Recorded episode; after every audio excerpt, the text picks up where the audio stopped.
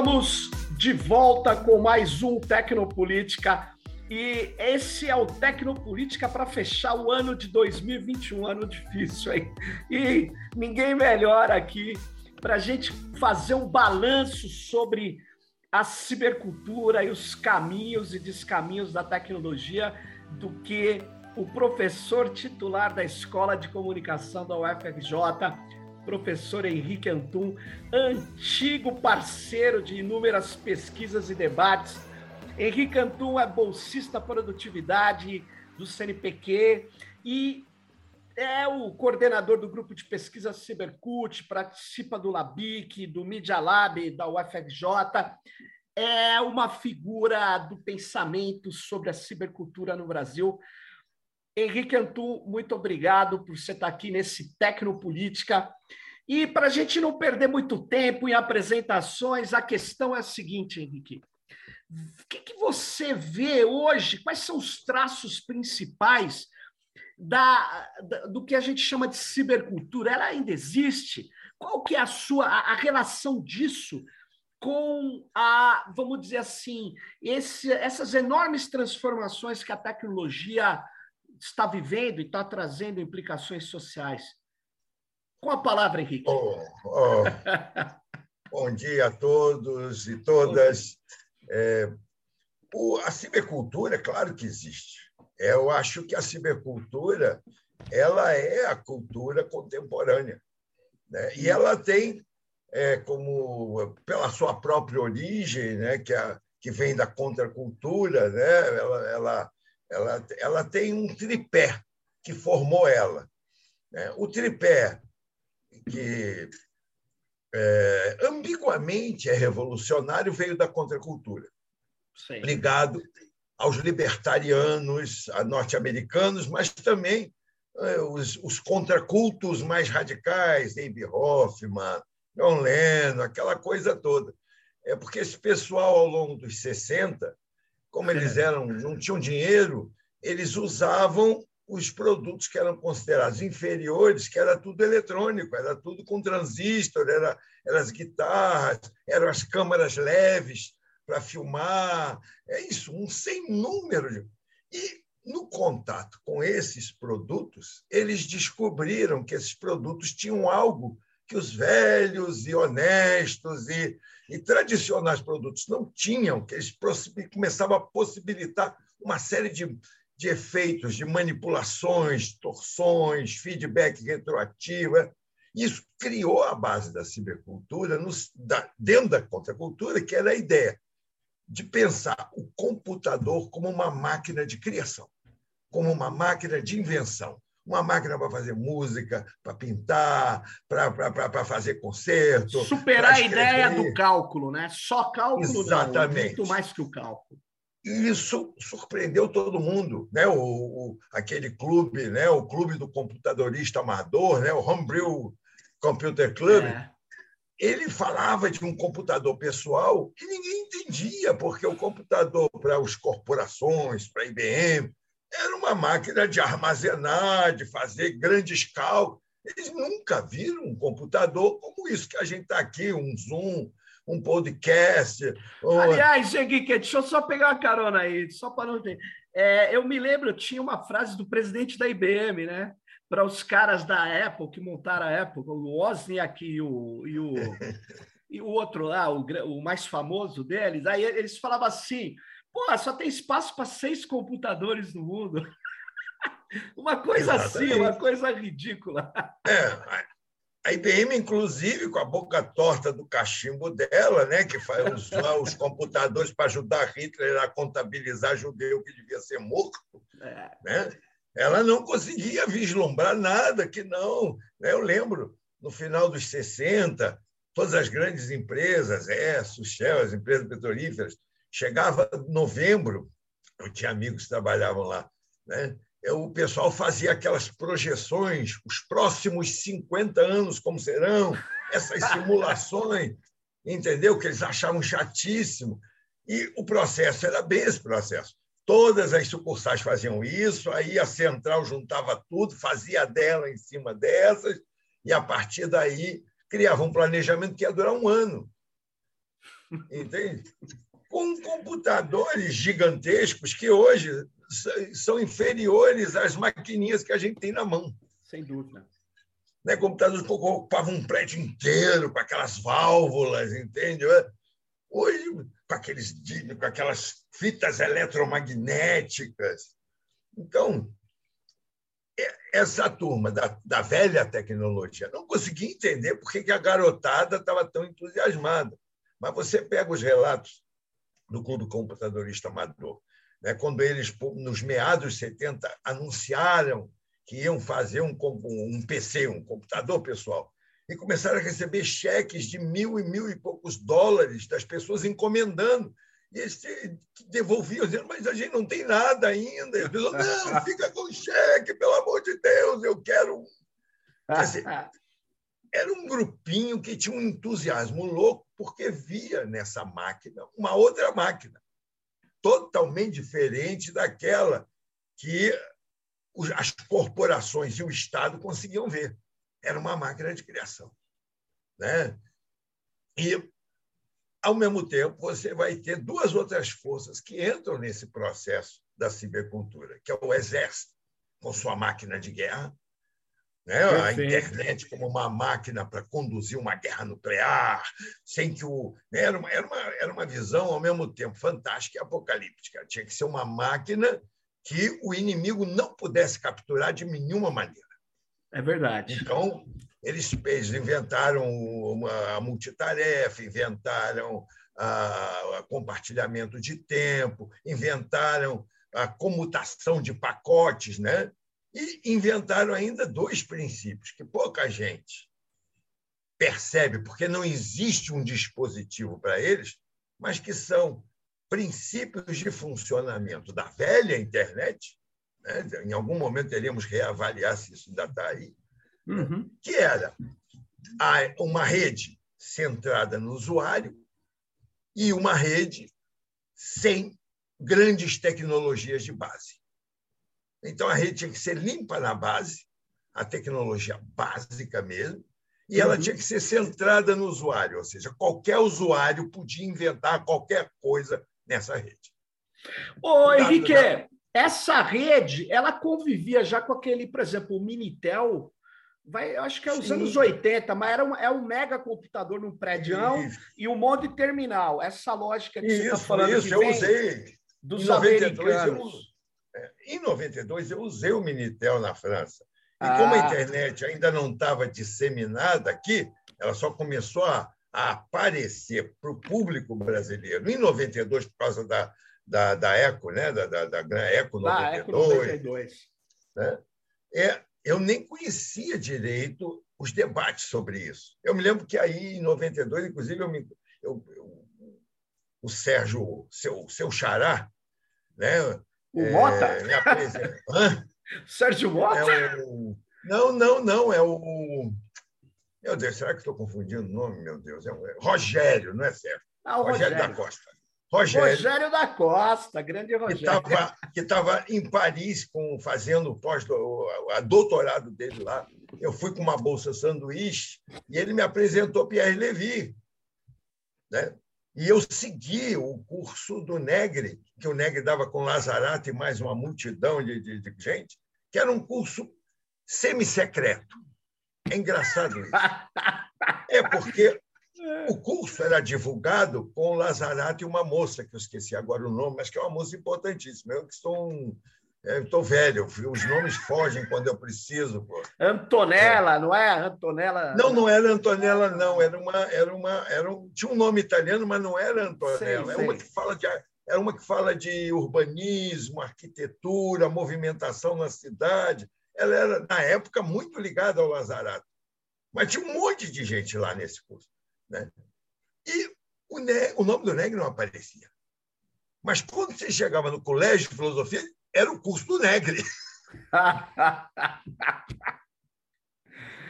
coisa. Aí eu, eu era, gostava do pensamento do autonomia operária, que tinha uma ligação com todo o processo que tinha é. havido nos anos, no final dos 70 e nos 80, e o, e o título do curso era o Trabalho no século XXI.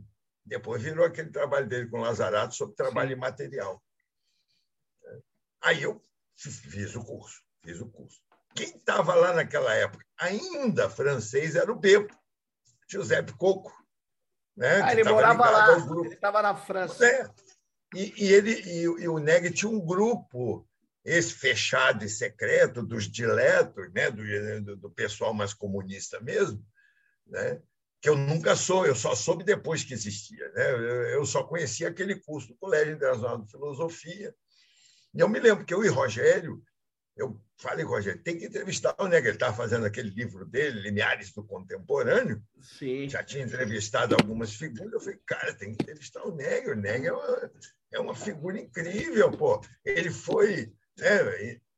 Ele foi o, o, o, o, principal vilão dos anos 70, a desculpa a partir da qual o CIA e a repressão americana deslancharam sem número de, de, de, de, coisas por conta do Aldo Moro, a morte do Aldo Moro, né?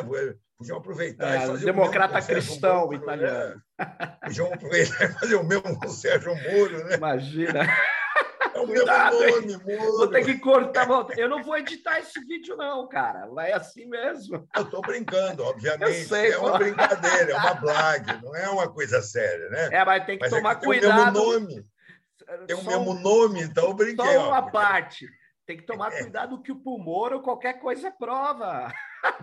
É verdade. Não, até a falta de prova é prova. A né? falta é o importante é a intenção. Não né? temos prova e isso condena o nosso acusado. É isso aí. É genial esse argumento, né? É muito é o bom. Lobo, é, é o lobo e o cordeiro. Se não foi você, foi seu pai, foi seu avô, foi seu É uma bisavô. coisa que o direito ocidental, pós, até o Foucault fala, né, do, do, do, daquele vigiar e punir, pós essa parte, você não penaliza mais uma linhagem, uma família, você tem que individualizar a prova.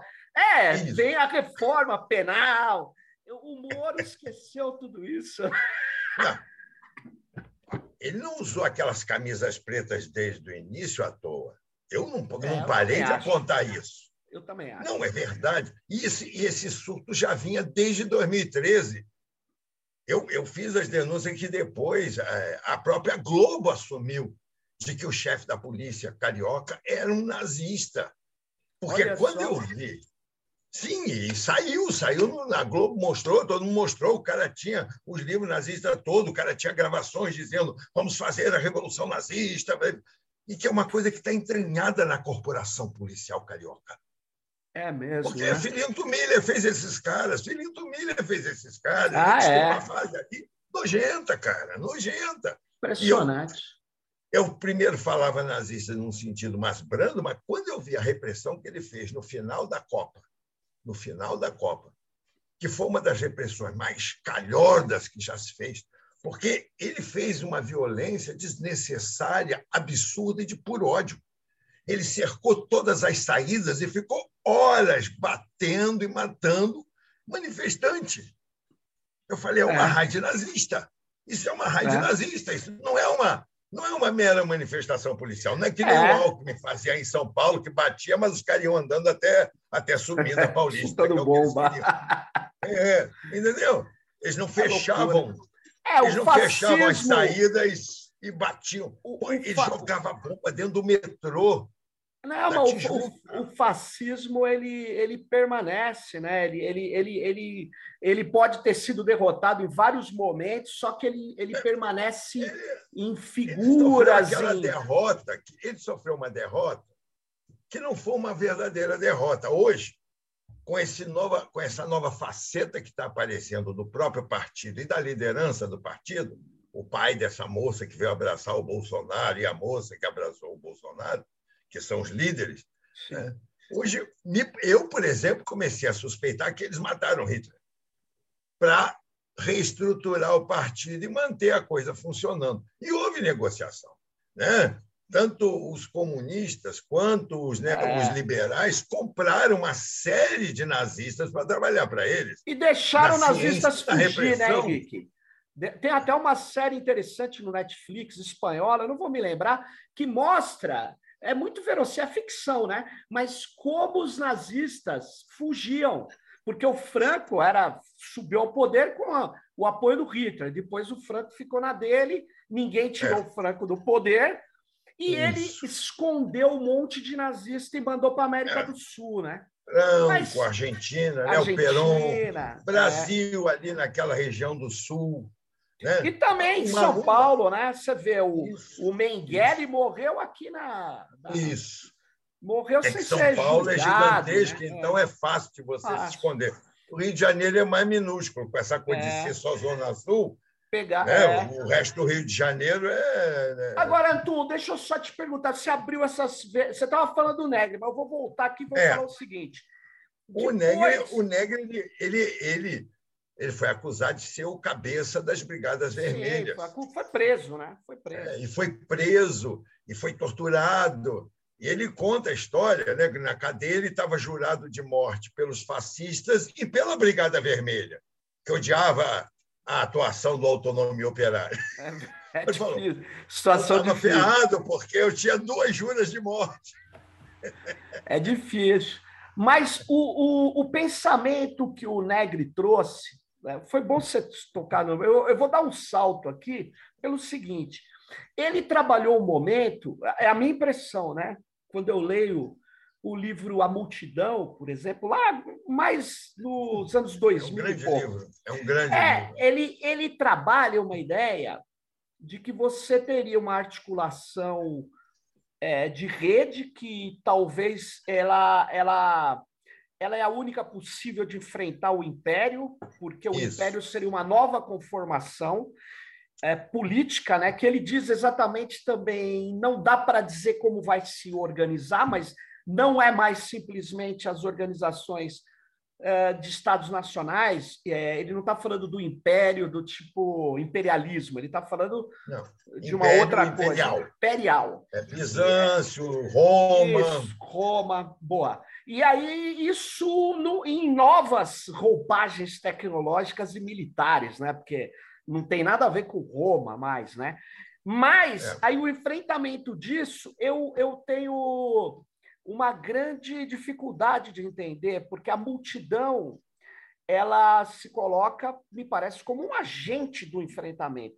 Mas a multidão é, é. plácida, ela, ela, é, ela é fluida, ela...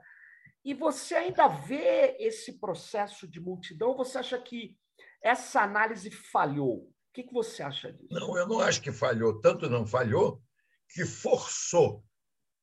É, não, não só conseguiu que o neoliberalismo agora tivesse que pensar também numa ameaça nazista, porque, veja, a ameaça nazista não é novidade, e ela surge quando o capital se revela incapaz de continuar o processo dele. E então, certos grupos pensam, por que não virar patrícios? A ideia, é a ideia da Roma antiga, só que num país de milhões e agora de bilhões de pessoas. Então, é uma ideia estúpida. Eles hum. querem ficar. É um, é um, processo em que então haverá um grupo de super ricos que vão ser uma nobreza, um patrícios, helenos, né, para pegar o. Isso que está falando tem a ver com o neo-reacionarismo, que envolve vários exato, desses líderes. Exato. E o Bannon, ele não se assume inteiramente, mas ele, mas ele articula esse negócio, articulou para a vitória do Trump, a direita alternativa, que o coração dela é um monte de grupelho antigo, como a Ku Klux Klan, mas Isso. também os neo. Eu não sei como. Os neonazistas estão nisso. não, e os neo-rex, é, é NRX. É, é neo-rex, né? claro, exato. É. Que era o mesmo. Você pega antes da Primeira Guerra Mundial, você tinha todos aqueles magnatas se exibindo loucamente, né? É, os Rothschild, os, os, os Vanderbilt, os, né? se exibindo. Enquanto que. E todo mundo dizendo: ah, não existe mais guerra. E, de repente, a guerra apareceu. Né? Nesse, nesse momento, eu estou re, retomando o pensamento de Jorge Bataille, que diz que essa. Ah, interessante. Que a diferença dessa pujança econômica e dessa miséria promovida por ela gera guerra, que a guerra nasce do que ele chama de parte maldita na economia.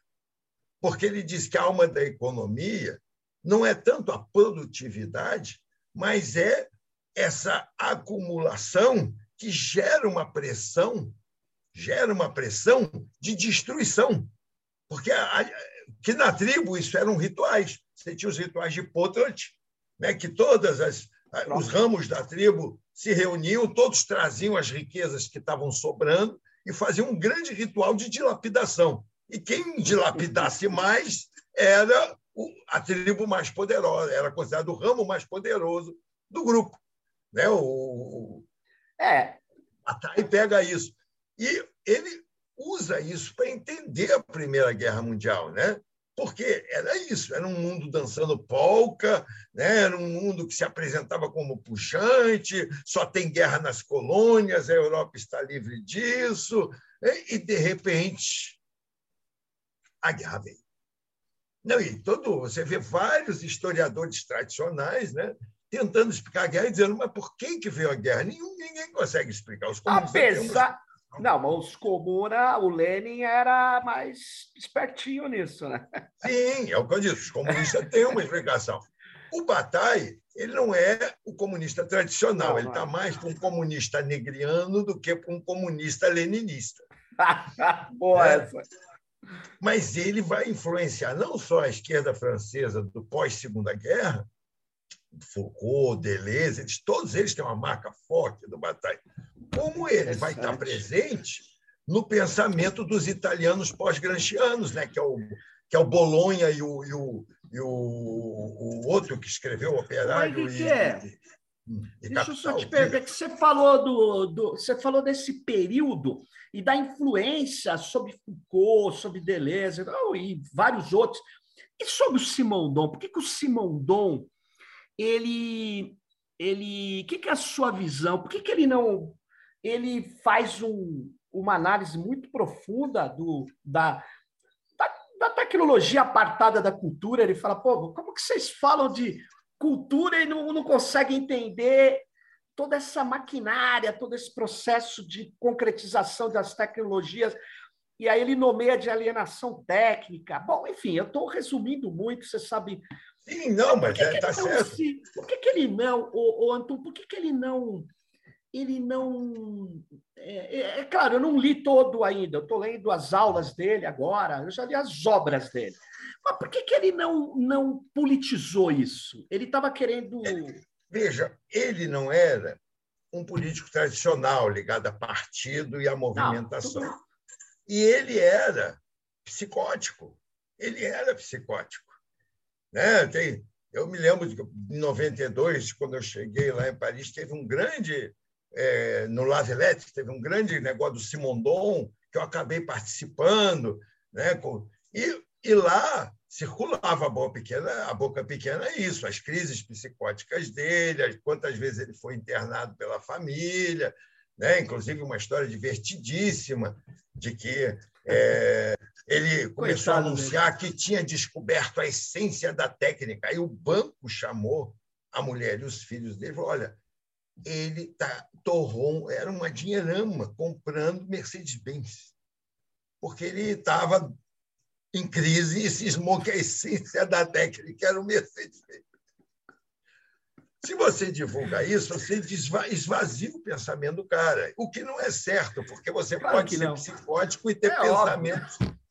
Né? E ele deixou uma marca muito funda em Deleuze, que inclusive se prontificou a ser uma espécie de divulgador. Não existe Antiédipo sem Simondon. Não, não. existe Mil Platões sem Simondon. Né? Mas também no Foucault. A marca que ele deixou no Foucault é menor, porque o Foucault tinha uma marca filosófica que ele exibia mais, mas qual é o cerne do pensamento dele, que é o que está nas notas complementares? É, é uma tradução pela tecnologia né, pela, pela assunção da tecnologia, da questão cultural. Porque a questão cultural, claro. pela tradição, pela tradição, a questão cultural, Heidegger trabalha isso muito bem na questão da técnica, a questão cultural, assim, existe uma razão é, liberal, é, boa instrumental, gente, sei lá. Não, não, que não é instrumental, essa é a razão simbólica, onde tem simbólica, um grande outro, entendi. onde tem é o simbólico, que vem a, que é a linguagem. Mas existe uma razão psicopata, manipuladora, que é a técnica. Não é? é. Heidegger apresenta. Heidegger, tem um texto do Heidegger né, sobre a técnica, ele fala assim: o nazismo é a rede de gás. Falei, ah, agora eu fiquei mais calmo. Não, mas ele tem umas coisas, Henrique, que é, que, que é uma coisa interessante. Aquela, o texto dele, assim, que ele trata a técnica especificamente sobre a técnica, né? Eu não sei como foi é, sobre a técnica, eu acho.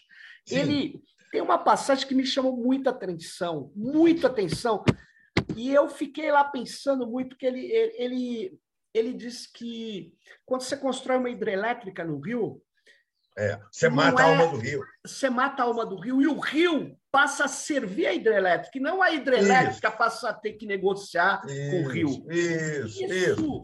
É, não, mas aí ele aprisiona toda a visão da tecnologia dele. Exato. Não, Nessa ideia que a tecnologia dele, ela, nos, ela nos destruiu, ela nos, nos aprisionou. E ele está na base de um bom, de, de um monte de pensamentos ecológicos. Né? De, de, de, de... E, e, mais, o Heidi, ele coloca, ele tem a última entrevista dele, que ele diz que a humanidade tem que dormir 300 anos que só um Deus pode nos salvar. Eu falei, é o pensamento da Bela Adormecida. É.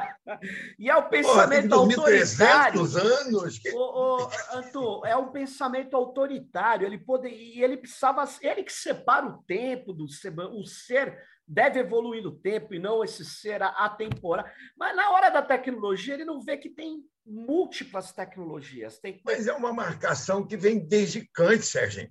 O Kant ele, quando trabalha a crítica da razão pura, ele deixa aberta essa dupla dimensão. Uma razão emancipadora que seria simbólica, porque o Nietzsche falou, Kant é um teólogo. Então, é o simbólico para ele. É um teólogo sem Deus, no caso, Kant. O, Deus é o simbólico. É o, é o simbólico caiu né? do céu de Deus para nos fazer criaturas melhores do que os animais. Entendeu? Então, de um lado, tem a linguagem, que é uma coisa que liga a nossa alma ao divino, né? a, a consciência amorada do Senhor, que é o, é o típico pensamento religioso, e, de outro lado, tem a técnica que é meio psicopata, porque ela quer dominar, ela quer se apropriar. Claro. O Simondon não trabalha assim. Né? Nas notas no final do livro dele, que agora finalmente foi publicado como um livro só, né, que tinha sido publicado, e que, e que, tinha partes que nunca tinham sido publicadas, nas notas complementares, ele vai dizer: nós temos uma dupla formação, uma formação biológica e uma formação tecnológica, que é o que dá base ah. na tecnopolítica. E ele não dissocia a linguagem não. da tecnologia. Para ele é uma coisa só. Não existe uma linguagem e uma tecnologia. Tecnologia psicopata, manipuladora, linguagem boa gente, Não. agregadora.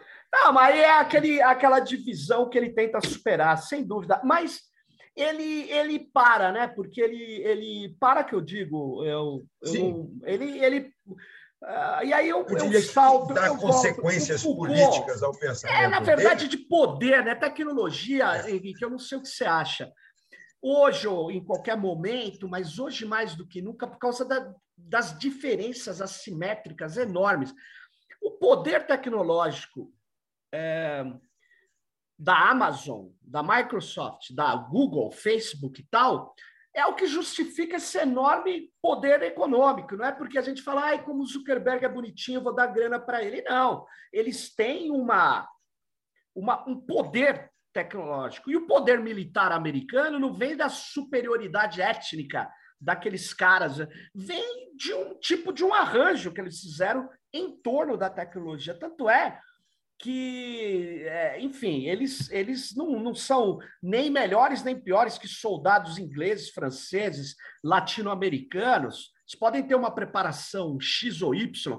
Agora, a diferença está no arranjo tecnológico. E então, aí, aí é que tá, isso não é incorporado, é curioso, né? Você pega as teorias econômicas, eles não, ainda não conseguem incorporar tecnologia para pensar. Eles não é, conseguem. A maioria das teorias, tirando um Piketty aqui, um outro é. pensador a colar, como Neg, Lazarato, a maioria dos pensadores econômicos ainda continua no século XVIII. Eu não sei quando é que eles vão chegar ao século XIX. Você tem eles ainda no século XVIII. naquelas platitudes de Adam Smith, e alguns aceitam já David Ricardo, mas é sempre aquela coisa do mercado. Né? Mas, por outro lado, eles sabem, mais do que ninguém, onde o mercado se reúne, janta, almoça, ah, porque o mercado é a figuração dos. É, quando você fala é, é, proprietários é, dos meios de produção. Meios de produção são tecnologias, cacete. São. São as máquinas que produzem. E a oferta, a oferta, em termos do mercado, é isso. Nunca foi outra coisa que não o dono do maquinário. É. Entende?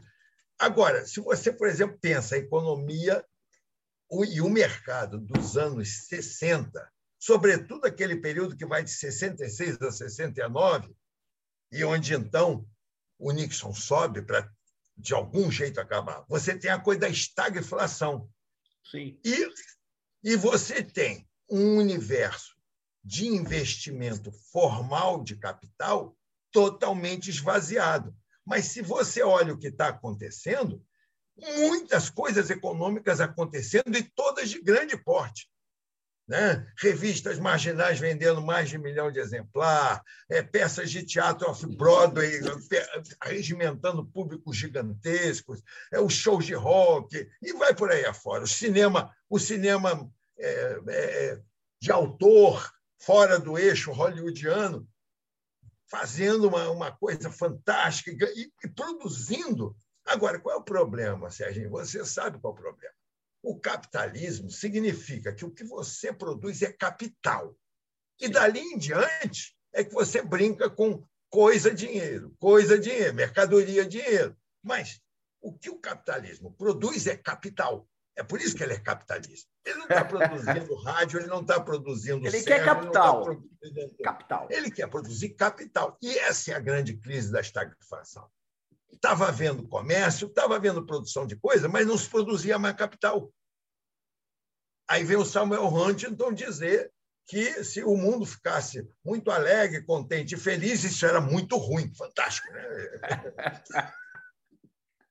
Aquele Thomas Harding dizendo que se nós compartilhássemos tudo, não sobraria nada, né? O é, Thomas Harding com a, É, claro, é o comum, né? É. Ou seja, são as carpideiras do capital. O que eles estavam reclamando é que não se produzia mais capital, porque se produzia muito e havia uma, uma economia política pujante, mas o que tinha acabado era o quê? Era a produção de capital. Porque não é um mundo estagnado. Né? Se eu olhasse e um mundo estagnado, onde nada se inventa, onde nada acontece, onde não tem movimentação. Não. Só que os ricos, em vez de procurar capital, estavam procurando é, drogas, festas, é, experiências. E isso não é bom para o capitalismo, é bom para as pessoas, mas para o capitalismo isso é fatal. Entende? Então... Agora, o salto que foi dado a partir desse momento, esse momento que você está falando, 68, 68 é quando o Guy Debord, me parece, publica o Sociedade do Espetáculo. É por, isso, por esse. Isso. E aí, durante um tempo, a gente ficou. Eu até vi um texto recente da Gisele Belgman. É um texto muito bonito, muito bem gravado. É, eu li esse texto também. E aí, uma hora, ela, ela pegando um amigo nosso, agora eu não vou me lembrar. Ela, bom, mas ela fala assim: não, esse negócio de espetacularização acabou ou não existe, porque o que existe é o, a vigilância. Cara, eu, eu, eu falei para ela, falei, olha, eu acho que a espetacularização, a supremacia imagética, tudo transformado num espetáculo para vender, como diz Debord, a enorme coleção de mercadorias inspirado em Marx. Então eu tenho que vender uma garrafa de água, mas não é qualquer garrafa, é a garrafa de água. Então tudo vira um espetáculo. Mas quando vem as redes digitais e o capital quer entrar na janelinha, ele aprofunda técnicas de espetacularização. Sim. E mas... com elas você tem mais controle sobre. As... Como dizia Deleuze, o marketing é o controle social. É controle. Mas é, é, tem duas pegadas aqui. Uma é que a espetacularização, a base da teoria do Debord é que a gente, as populações, na espetacularização, assistem e desejam sua transformação em mercadoria. Perfeito. E isso é interessante. E isso é interessante, não pela teoria da espetacularização. Foucault critica a teoria da espetacularização é, eu... Ele dá uma traulitada. Não, a sociedade espetáculo é a sociedade grega, é a sociedade romana. Vocês estão enganados. Essa sociedade é mais complicada do que isso. Né? É. Mas, por, ele, mas ele você vê que ele deixa essa herança. Hoje, exato. Mas você vê quando você pega os últimos os seminários do Negri né, de 2010, depois da crise do, da, né, ele vai dizer crise o motor da economia hoje no mundo são os grandes espetáculos, basicamente Olimpíada e, e, e Copa do Mundo. Tem outros, né, mas são menores. Os que movimentam de verdade é a Olimpíada e Copa do Mundo. E é necessário isso, porque sem isso você não tem, na esfera da financiarização, o crescimento efetivo do capital. Então, de dois em dois anos, tem que ter um grande espetáculo. Mas, Henrique, eles não conseguiram. Liga, mas veja bem, Sérgio, isso, se você pega a teoria das grandes obras, Sim. elas são. Os grandes espetáculos é o sucedâneo da grande obra. Tudo gira em torno é, dele. Verdade. Agora, Henrique, você não acha que o, o, sucedâneo das grandes obras, continuando os grandes não seria as grandes plataformas? Porque elas Sim. mantêm a espetacularidade. Então, o Sérgio Amadeu no Facebook não é o Sérgio Amadeu, ele é o Sérgio Amadeu, que tem que, né? Tem que. É, é. Eu não tenho uma, uma ida a uma livraria. A minha ida na livraria é espetáculo. Todo mundo. Cara, eu acho que as redes sociais online de não de indivíduos, mas de indivíduos.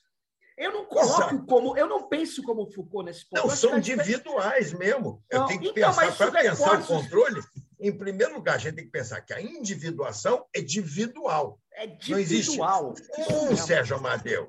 Vários. Existem milhões e cada um é diferente do outro. Tem um Sérgio Amadeu comunista, um Sérgio Amadeu nazista, um Sérgio Amadeu liberal, um Sérgio porque, na verdade, pega-se algum aspecto, junta-se num banco de dados que são os seguidores, Perfeito. em volta, e, e, isso vira uma nova faceta. Você não tem uma individualidade, uma você não produz mais indivíduos. Como você diz produz Deleuze, individuações. Né? Eu né? gosto muito da ideia de amostra, que está lá no pós-scriptum da sociedade. Exatamente, amostra. são amostras. São amostras. E agora, e se você pega um pensamento como Lazarato e Negri, que diz que as populações foram expulsas da produção das coisas, né? foram afastadas das fábricas, foram que foi entregue à máquina inteligente. Mas elas agora têm um novo papel. Qual é o novo papel? Produzir gente. As máquinas não conseguem produzir gente. Né? As máquinas. Não, veja, é verdade, mesmo, quando, mesmo quando os agentes os, os, as inteligências artificiais e os algoritmos atuam manipulando gente. Eles precisam de gente já meio pronta. É claro. É que nem, é que nem a célula viva. Você não pega a matéria inorgânica e transforma numa célula não. viva. Você pega uma célula viva e joga um vírus ali dentro. É isso aí. Você não, você não tem ainda a tecnologia de produzir cultura, cacete. Não. A máquina não produz sozinha cultura. Oh. Tem que ter algum humano ali fazendo merda, porque senão não, não acontece nada. É interessante. os conservadores, o Bena, aí que entra tudo E aí que vem, pô, você trouxe de novo o Lazarato, e eu tenho que perguntar uma coisa. O Lazarato, no texto dele, Fascismo e Revolução, um dos últimos, não sei se você teve a oportunidade de ver, ele faz uma crítica contundente ao Foucault. Eu achei Sim. que até exagerada, porque o Foucault, quando ele usa a governamentalidade numa fase dele, o Foucault nunca falou, estou falando, ele não tá, ele nunca se propôs fazer coisas universais, totalmente coerentes. Ele está numa fase, ele morre, infelizmente, mas ele não estava muito. A governamentalidade para ele, é, tinha, a gente tinha que observar os aspectos produtivos, os aspectos construtivos, os aspectos positivos. E aí o Lazarato me, me chama a atenção quando ele fala, ele esquece da guerra. Ele esquece da guerra. Mas peraí, eu não sei se ele esqueceu da guerra, a ênfase não é na guerra. Agora o Lazarato fala, estamos vivendo uma guerra civil Sim, mundial. Você concorda com mundial. isso? Desde os anos 60. Dos anos 60 para cá, é um período de muita guerra, mas acobertada por grandes espetáculos, grandes escaramuzas. Ué, é a mesma coisa da, da, da Europa entre o final do século XIX e o início do século XX. Havia uma imensa guerra que só aparecia nas periferias, nas áreas coloniais, e os europeus, né, ricos, se pavoneando em salão de polca, rosa bombom, né, é, é, tudo, tudo era fino, tudo, é, o operário não existia, né, fábrica não existia, né, né, é, contradição econômica não existia, era como se o mundo fosse uma festa de dondocas, entende? Nada contra a festa de dondocas, mas veja, não é, porque quando é festa do Dondoca, não degenera em guerra. Pode rolar uma porrada aqui ali, mas não degenera em guerra. Não, não é guerra. Não é guerra. Então, a imagem que aparecia era a festa da Dondoca, mas, na verdade, a guerra estava comendo por baixo. Dionísio rugia por baixo do palco. Né? O palco era um palco de chá das cinco, né? Tea Party, hoje, ó, Tea Party. Né? Sem dúvida. Você faz aquele negócio, né? mas é uma guerra. Agora, a guerra, ela ela está sempre, se a gente segue o pensamento como comunista de Marx, né? não o marxismo, mas o pensamento comunista, a guerra está sempre encobrindo a luta política. E ela acontece porque a luta política não consegue dar consequência ao que ela está fazendo. A guerra vem para justamente tentar Acertar. destruir a luta política. Agora todo mundo vai comer na minha mão. É que nem um engenheiro brasileiro entusiasmado. Agora todo mundo vai comer na minha mão. Né? É o canil, né? é um pensamento de canil. Né? A política, ou a política, num sentido amplo, não é política tipo comprar voto de centrão, não. Política, num sentido maior, e... ou ela é capaz de dar consequências às lutas e às reivindicações que estão havendo, ou então vem a guerra ou então vem a guerra. E é, e é, curioso, porque essa extrema-direita, hoje no mundo, que usa as redes digitais, que alguns pesquisadores chamam de populismo digital, eu não gosto, por causa não, exatamente que eles são fascistas. Então, eles querem, eles não tiveram oportunidade, Henrique, de começar a guerra queimando hashtag ou sei lá o quê, e dizendo que foi, foi o adversário. Né? Sempre, hum. é, como Hitler. Hitler não era um é. populista. Hitler foi eleito, mas não era um populista. Hitler era um um nazista. Então, é, ele toma o poder pelo voto, é o parlamentarismo, República de Weimar. Ele é. pega o artigo 41 ou 42 da Constituição, depois de botar fogo, armar aquela picaretagem, aí ele fecha para proteger a Alemanha. Claro. Todas as constituições, como diz George Agamben, nós temos estados de exceção pululando pelo mundo afora. Pô, pra, e essa extrema-direita, além dos textos, documentos deles, eles estão por aí. E é como o Bolsonaro no Brasil. O Bolsonaro, ele não queria ir para uma eleição ano que vem. Ele queria dar um golpe, ele não conseguiu. Claro. Com a massa é. dele, ele não conseguiu. É isso aí. É então, nós, nós... Ele não joga pela democracia e para a continuação da banca. Aliás, o jogo eles... dele é acabamos com a democracia, fazemos uma sociedade onde eu posso dar filé aos meus filhos e está tudo resolvido. é porque eu quero dar filé aos meus filhos. É, é o único programa sério nesse mundo. É... Só um minutinho de tocar a campainha. Vai lá, vai lá. Enquanto isso, eu vou fazendo uma. Não, já voltei. Ele abriu a porta, conseguiu Não, abrir a porta. Fica tranquilo. O que, acontece...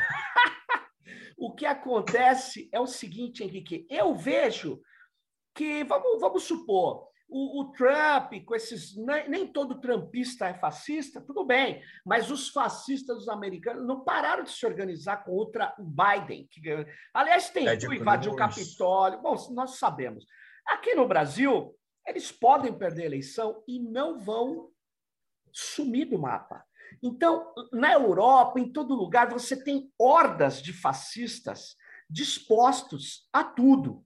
E eles têm duas, duas coisas interessantes, Henrique.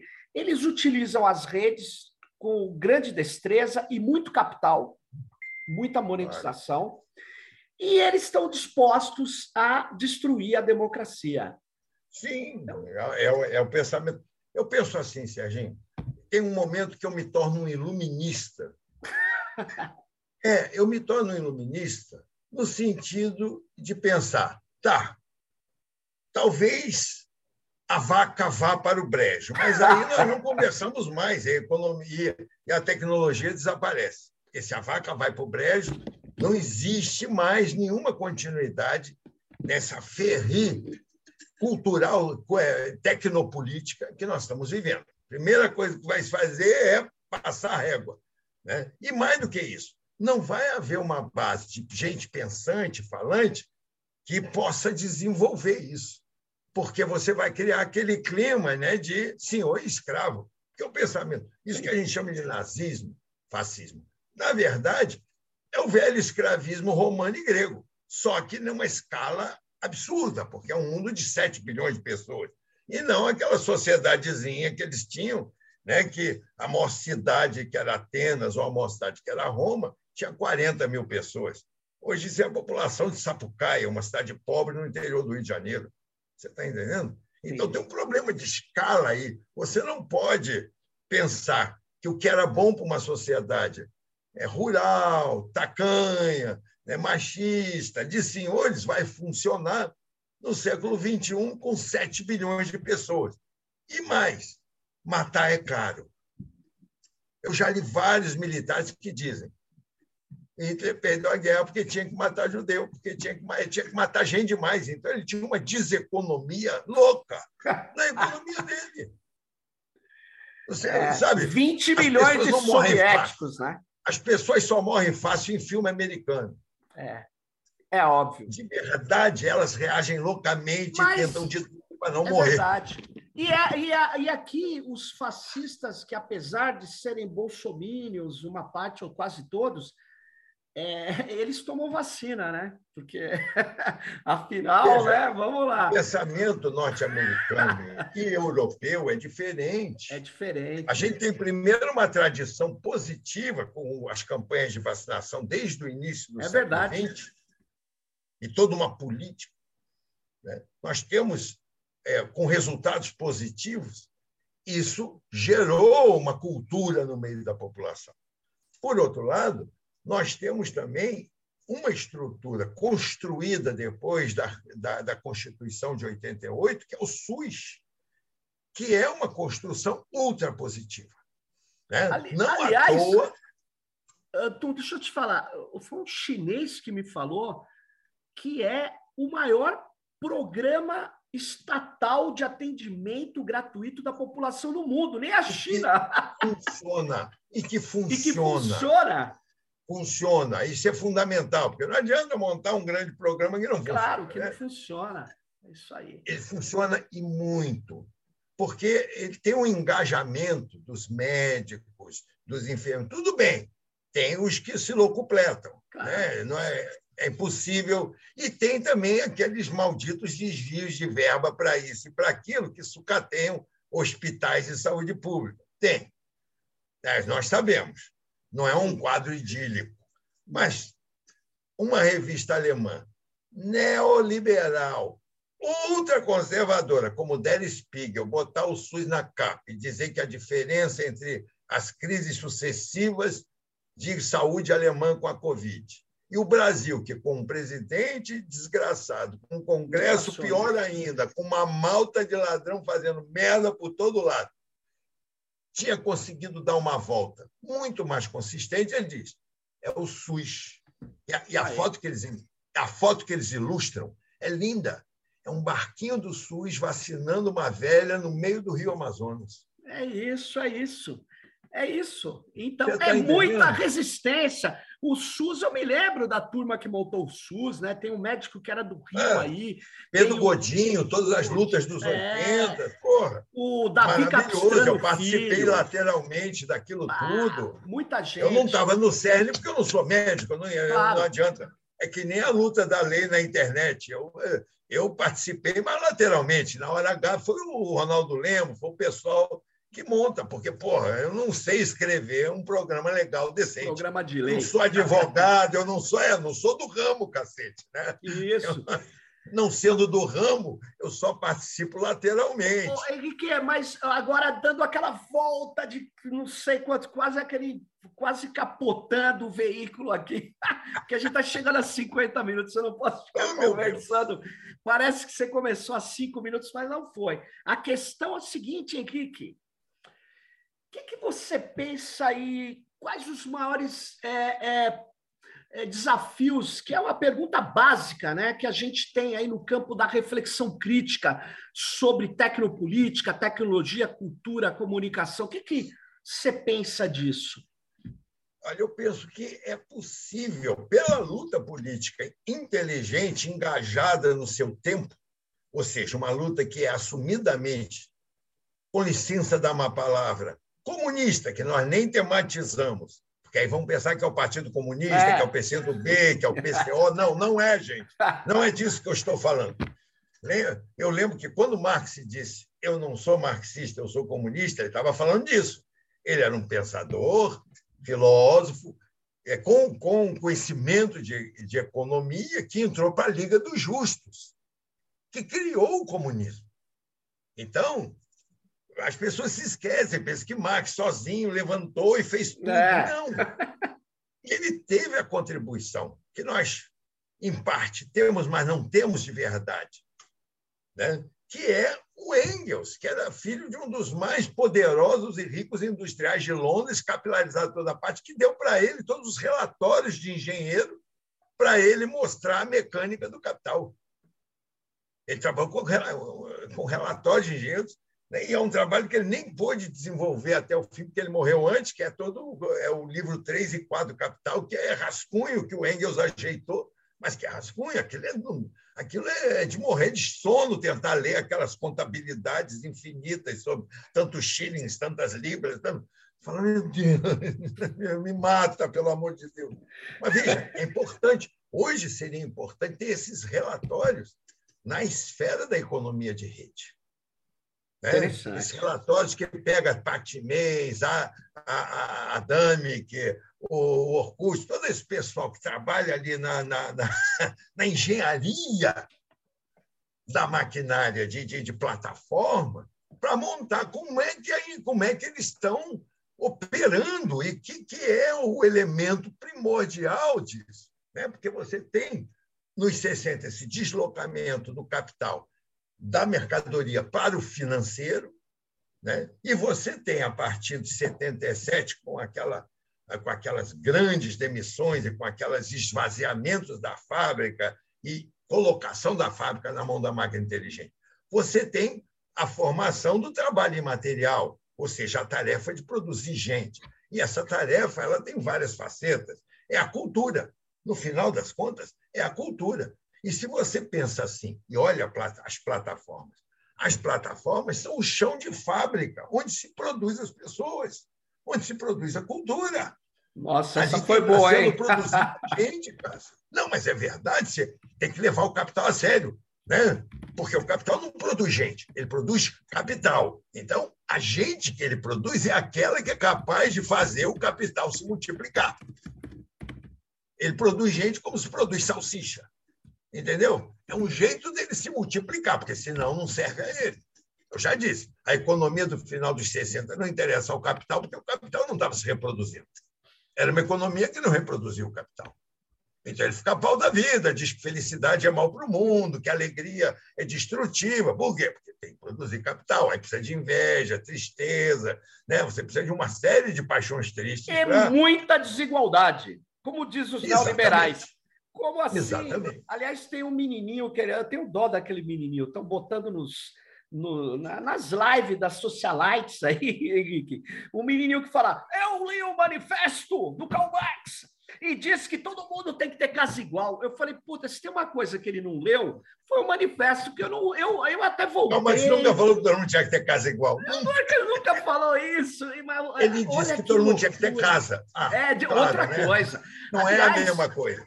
Ninguém disse que as casas tinham que ser iguais.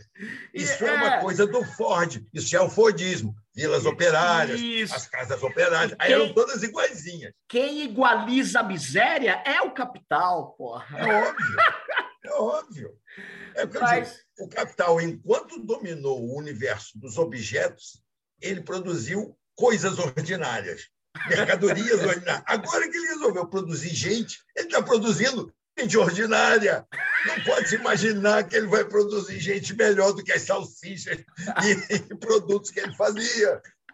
Ele só quer saber de gente ordinária que possa multiplicar o capital. Aí é o mundo do Malafaia, é o mundo da, da, da Universal, é o mundo do, do né, da, da, da, da, bala, boi e, e, Bíblia. Agora, vamos lá, para fechar, que a gente está 53 minutos aqui, que algo de positivo. Eu sei que isso é papo furado, né? Mas que, que você está vendo de interessante? Dê um recado aí para a audiência da tecnopolítica. O interessante, o interessante é deslocar o plataformismo para o municipalismo. Olha só. Que nem a Ada Colau está fazendo, e que é um movimento que talvez possa existir aqui também, com a Manuela, com o Freixo.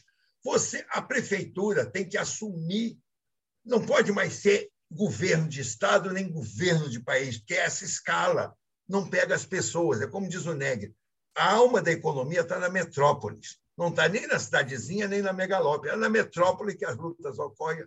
E ali, né, prefeituras como a do Rio, como a de São Paulo, né, que nem Barcelona e tal, elas podem ter um protagonismo nisso, produzindo seus próprios aplicativos, mas visando o quê?